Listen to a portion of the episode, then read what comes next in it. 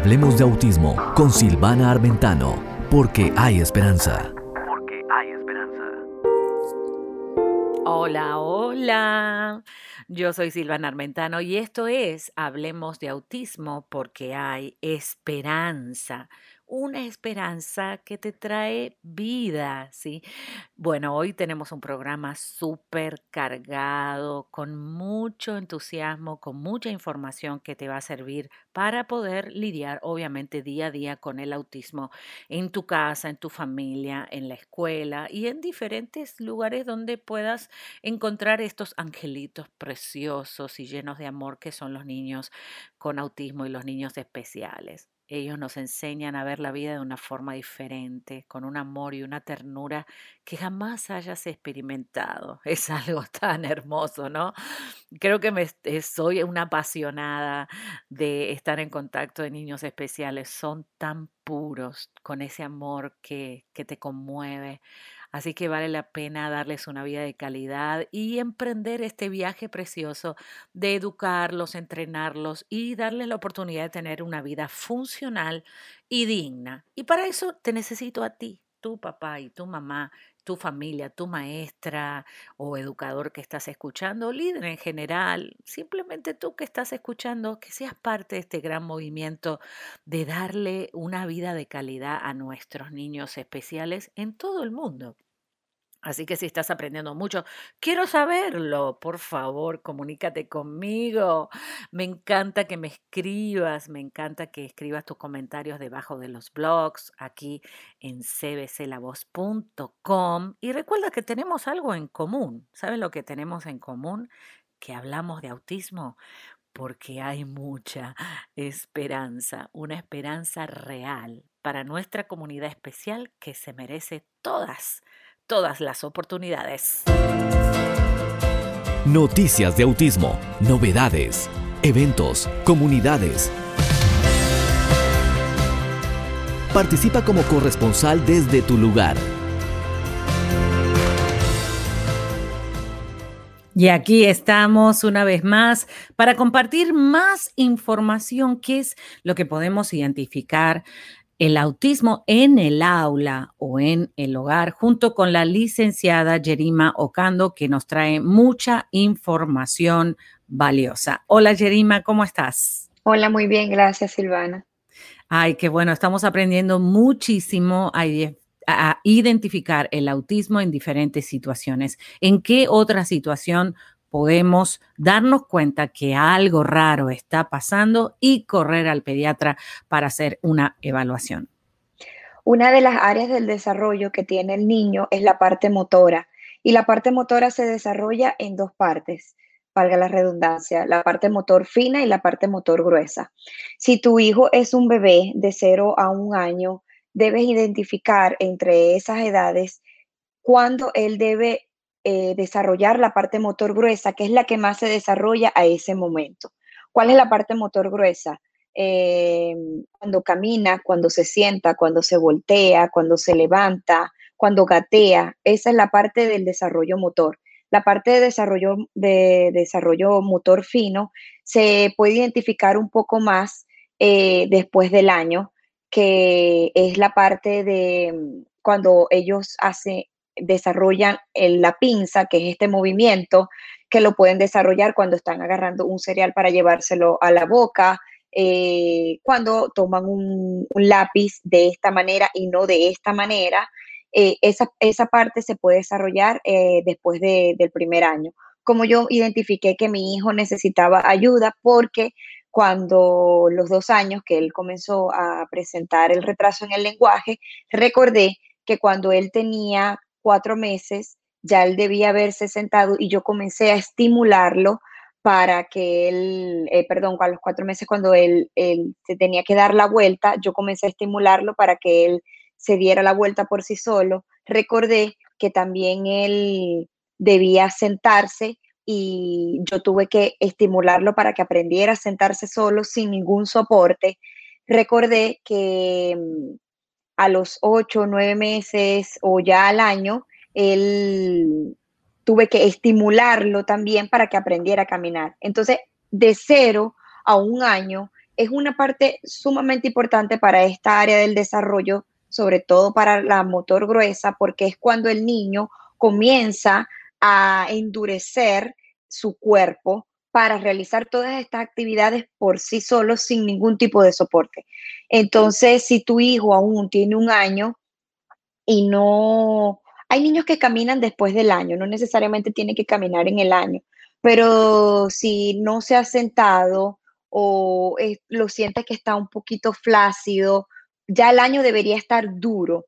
Ponte que no esté caminando, pero por lo menos ya debería caminar sostenido de algo y comenzar a dar los primeros pasos. Si eso no ha sucedido, llévalo al pediatra para que lo revise y primero descartar que no sea un problema físico este, y luego ver si, si hay algo más que está sucediendo. Fue como yo pude identificar en esa área del desarrollo de que mi hijo necesitaba ayuda. Qué bueno, Jerima. ¿Y qué otras cosas pudiéramos darnos cuenta de que no tira una pelota? ¿Qué otros ejemplos de motor grueso pudiéramos eh, decirle a los oyentes que eh, deberían estar haciendo a esa edad?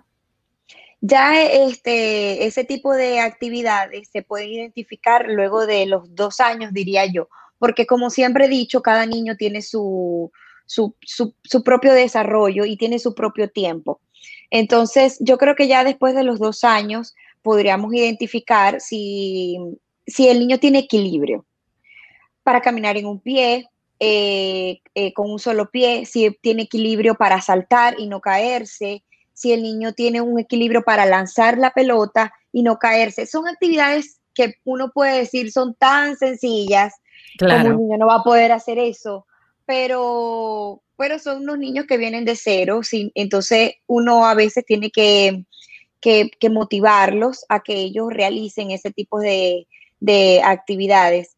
Eh, otra cosa también es, importante en esta área y es la relación óculo-manual, que es cuando eh, óculo por ojo y manual por mano, que es cuando eh, nuestro hijo lleva un objeto y que ese objeto hacia donde él lo lleve, su mirada también vaya dirigida a, a donde él dirija el objeto. Es importante también ver que él esté desarrollando. Por eso es que a veces cuando los papás mandan tarea a los niños como que colorear o pega eh, este, este macarrón en cheese en, en, una figurita, eso no es que él está haciendo alguna manualidad, sino que están haciendo de una manera divertida el desarrollo de su motricidad, porque son partes importantes que el ser humano debería desarrollar y debería desarrollarlo a temprana edad. ¿Por qué es tan importante el desarrollo culo manual? Porque eso va a ser importante hasta para su área de seguridad. Si un niño ha desarrollado bien que un objeto va seguido de una vista, cuando él se vaya a caer va a poder poner las manos enseguida y no eh, no golpearse con el piso o con algún objeto contundente al, momento que lo haga. ¿Por qué? Porque ya él tiene desarrollado la parte óculo manual. Porque donde va la vista van las manos. Entonces, es tan importante el desarrollo motor hasta para, para, para su propia seguridad, para, hasta para su salud, para no atentar en un momento de que él tropiece y se vaya a caer. Claro, y son cosas tan obvias, ¿no es cierto? Que a veces no le prestamos atención, más sin embargo, cuando hay niños dentro del espectro, necesitamos entrenarlos, estimularlos y educarlos para que ellos sepan el propósito de cada parte de su cuerpo. Interesantísimo, la verdad que hemos aprendido muchísimo hoy. Muchas gracias por todos estos conocimientos que nos estás entregando. Y si hay algún papá, Yerima, que quisiera comunicarse contigo, contarte la historia, ¿a dónde lo pueden hacer? Pueden contactarme a mi número de teléfono 305-833-0374 o a mi correo electrónico geritmocando.gmail.com y si desean eh, contactar algunos de mis servicios como asesor de seguro para ubicar la protección que necesiten de acuerdo a su necesidad, pueden hacerlo a través de geritmaocando.hoasesores.com o a través de nuestra página web www.hoasesores.com. Buenísimo. Y sabemos que brindan unos servicios espectaculares, así que espero que mucha gente se conecte contigo. Muchas gracias, Jedinma. A ti. Gracias. Y a ti que estás ahí escuchando y aprendiendo junto conmigo mucho más sobre el autismo, quédate porque tenemos, como te dije, mucho más. Entonces piensa en esto. Una idea sin acción es lo mismo que nada. Y aquí seguimos en Hablemos de Autismo con Silvana Armentano porque hay esperanza y una esperanza real a través de los caballos de paso fino que tienen un don tan especial de ayudar a los niños a expresarse. Y hoy vamos a aprender con la especialista en caballo de paso fino, la licenciada Luisa Escudero de LFI Riding Institute, que nos va a enseñar cómo cuidar a ese bello caballo. Hola Luisa, ¿cómo estás? Muy bien, contenta de estar con todos ustedes hoy. Gracias. Y los oyentes siguen mandando preguntitas y bueno, y dicen, bueno, ¿y cómo se cuida a un caballo? ¿Pudieras enseñarnos cómo lo cuidamos y cuál es el efecto que produce en el niño especial cuando él tiene que cuidarlo? Muy bien la responsabilidad. Así es, así es. Sí, muy importante porque se va enseñando la responsabilidad a través del cuidado del caballo. El caballo hay que darle la comida a una hora específica. Hay que siempre mantenerle el agua limpia. Siempre hay que cuidarle los cascos. Hay que hacer eh, los dientes del caballo. Hay que llamar al veterinario hay que tener su equipo limpio, aseado. Al caballo hay que hacerle un chequeo de salud diario. Entonces, a través de que empezamos enseñando con los caballos es eso, principalmente la responsabilidad.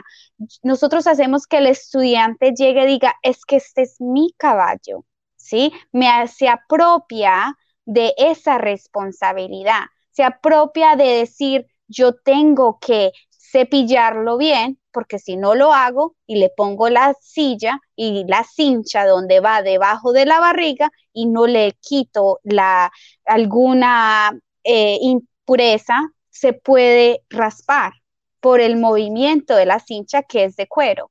Entonces ahí es donde el estudiante necesita entender el cuidado de que dependiendo cómo él se comporte con el caballo, el caballo va a reaccionar, como lo hemos estado hablando en nuestras otras entrevistas, lo importante es que el estudiante diga, yo me apropio de esa responsabilidad. ¿Qué queremos enseñarle a los niños?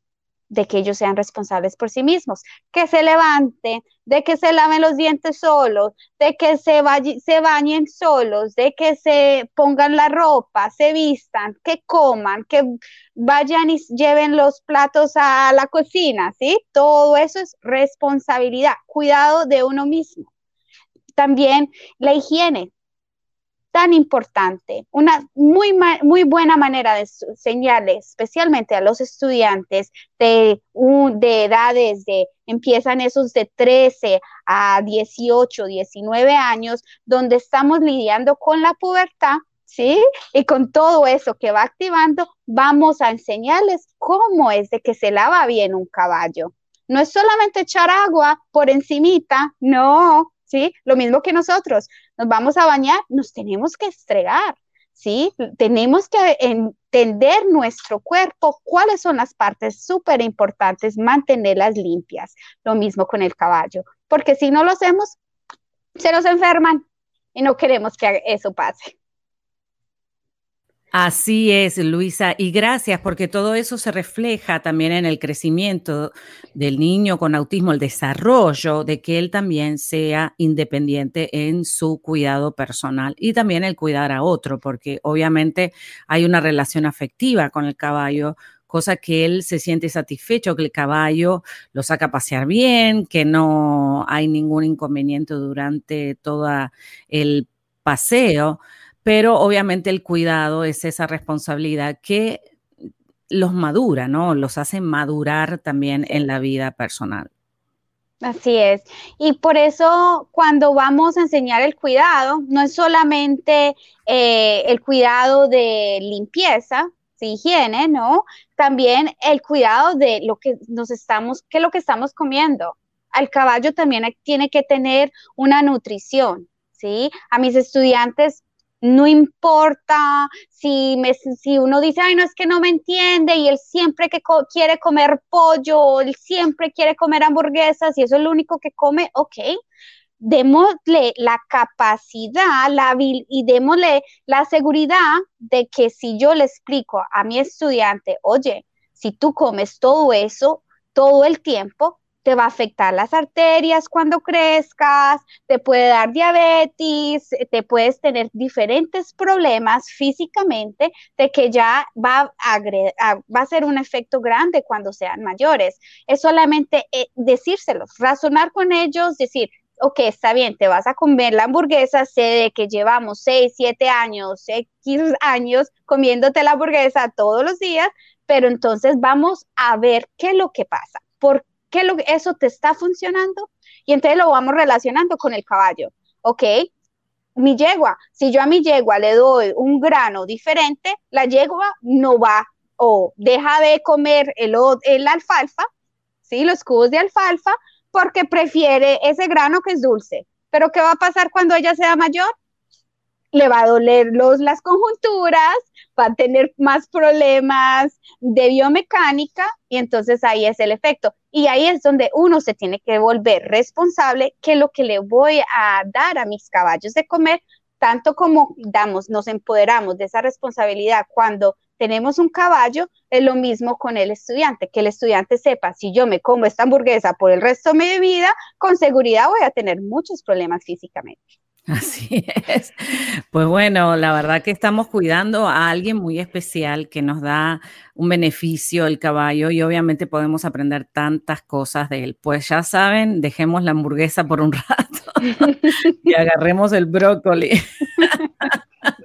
Bueno, yo creo que los papás van a querer hablar mucho contigo, Luisa, de todas estas cosas tan lindas que nos estás enseñando. ¿A dónde se podrían comunicar contigo? Se pueden comunicar conmigo en la página LFE Riding Institute o al teléfono al 305-879-9244. Muchísimas gracias. No, muchas más gracias a ti por haber compartido todas estas hermosas enseñanzas y bueno, y nos vemos la próxima. Gracias. No, gracias a ti y a ti que me estás mirando. Recuerda que hay mucho más, así que quédate hasta el final. Espectro útil. Recomendaciones eficaces para el día a día con el autismo. Hola, hola y qué bueno que estás allí compartiendo otra oportunidad más de Hablemos de Autismo con Silvana Armentano porque hay esperanza. Y en esta oportunidad tengo a la licenciada Jocelyn Terreros desde México que nos va a hablar de un tema súper importante. Tres cosas para hacer cuando hay hermanos neurotípicos junto, obviamente, con el niño con autismo. Hola Jocelyn, ¿cómo estás? Estás preciosa hoy. Qué lindo verte. Muchas gracias, Silvana. Pues feliz de estar una vez más aquí compartiendo esperanza junto contigo. Qué bueno, y bueno, tenemos una audiencia hoy que está dispuesta a aprender, yo también quiero aprender mucho, y tres cosas que podemos hacer cuando hay hermanos neurotípicos, ¿no? Que pasa mucho y tú, obviamente, en tus estudios y tu experiencia, eh, nos puedes ayudar en esas tres cosas importantes que tenemos que tener en cuenta. Cuéntanos. Así es, Ivana. Pues eh, muchas veces lo que sucede es que como padres, cuando tenemos hijos, eh, pues que tenemos eh, el niño con TEA y los hermanitos que están fuera del espectro, surge mucho la duda de cómo manejo esto, cómo se lo digo, cuándo se lo digo y bueno, en esta ocasión pues te traigo con respecto a ese tema tres cosas que puedes hacer para pues llegar más segura ¿no? Cuando tengas esta situación. Bueno, lo primero que tienes que hacer es explicar la situación en el momento oportuno. Y entonces tú me vas a decir, ¿cuándo es el momento oportuno? Pues eso, los niños, eh, estamos hablando obviamente de los niños pequeños, ¿no?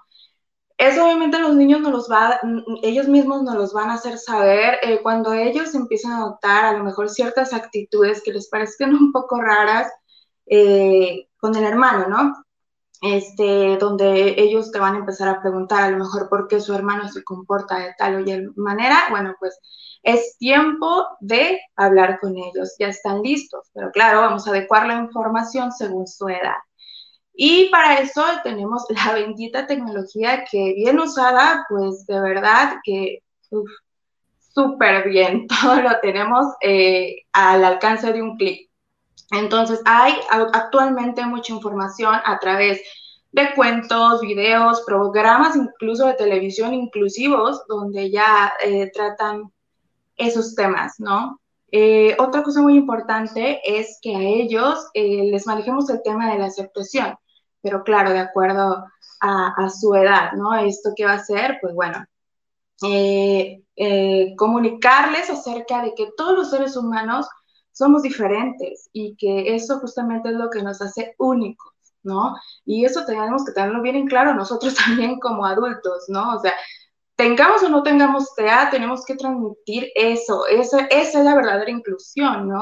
transmitir que todos somos iguales y que esas diferencias pues nos hacen ser únicos. O sea, por lo pronto le vas a ir dando la información digerible, ¿no? No lo vas a llenar eh, con conceptos y cosas que el niño no puede entender.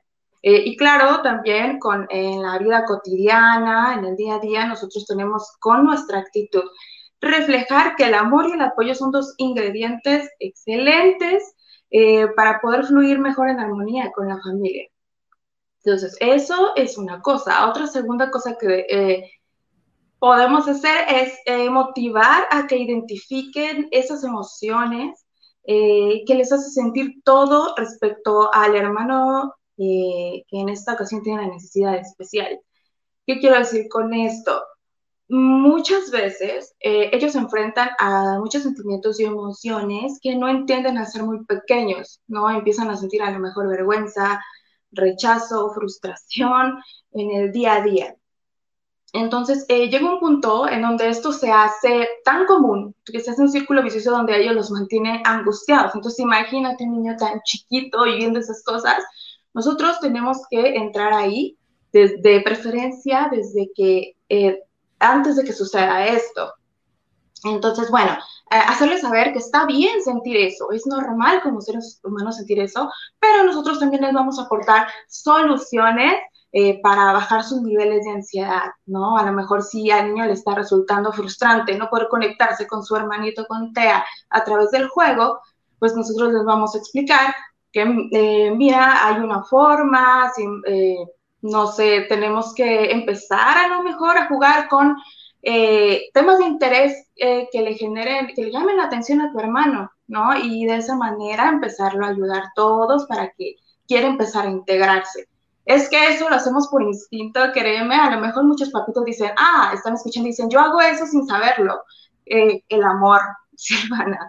Eh, y pues bueno, por tercer punto es eh, la comunicación constante, ¿no? Los niños fuera del espectro tienen derecho a ser amados, a ser escuchados, a tener una vida básicamente normal, ¿no? Porque nosotros como papás, cuando hay un niño con una necesidad especial, nos enfocamos totalmente en él y sin querer terminamos ignorando a los demás niños. Al resto de la familia, claro.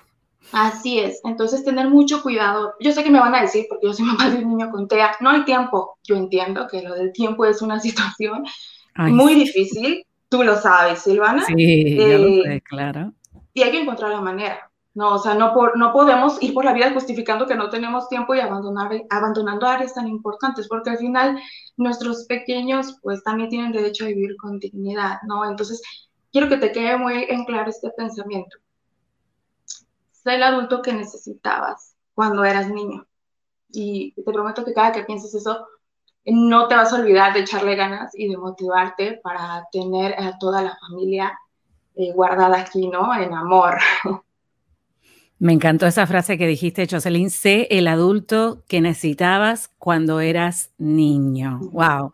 Y creo que eso suple toda la, respuesta de este gran desafío cuando hay hermanos neurotípicos, el poder darle una vida digna a cada uno, pero obviamente hay una urgencia tan grande de que eh, los, los otros integrantes de la familia también ah, es necesario que aporten, ¿no es cierto? Y por eso toda la integración que se puede hacer desde el comienzo, desde que llega este angelito a nuestro hogar, es mejor para toda la familia, porque entonces, no, no, no, vos no hagas, vos no podés, eh, vos no, no, no lo sabes hacer. Tú sabes, nosotras mismas a veces, las mamás, eh, anulamos a la otra persona simplemente porque no lo hace como nosotros. Y más cuando son niños, ¿no es cierto?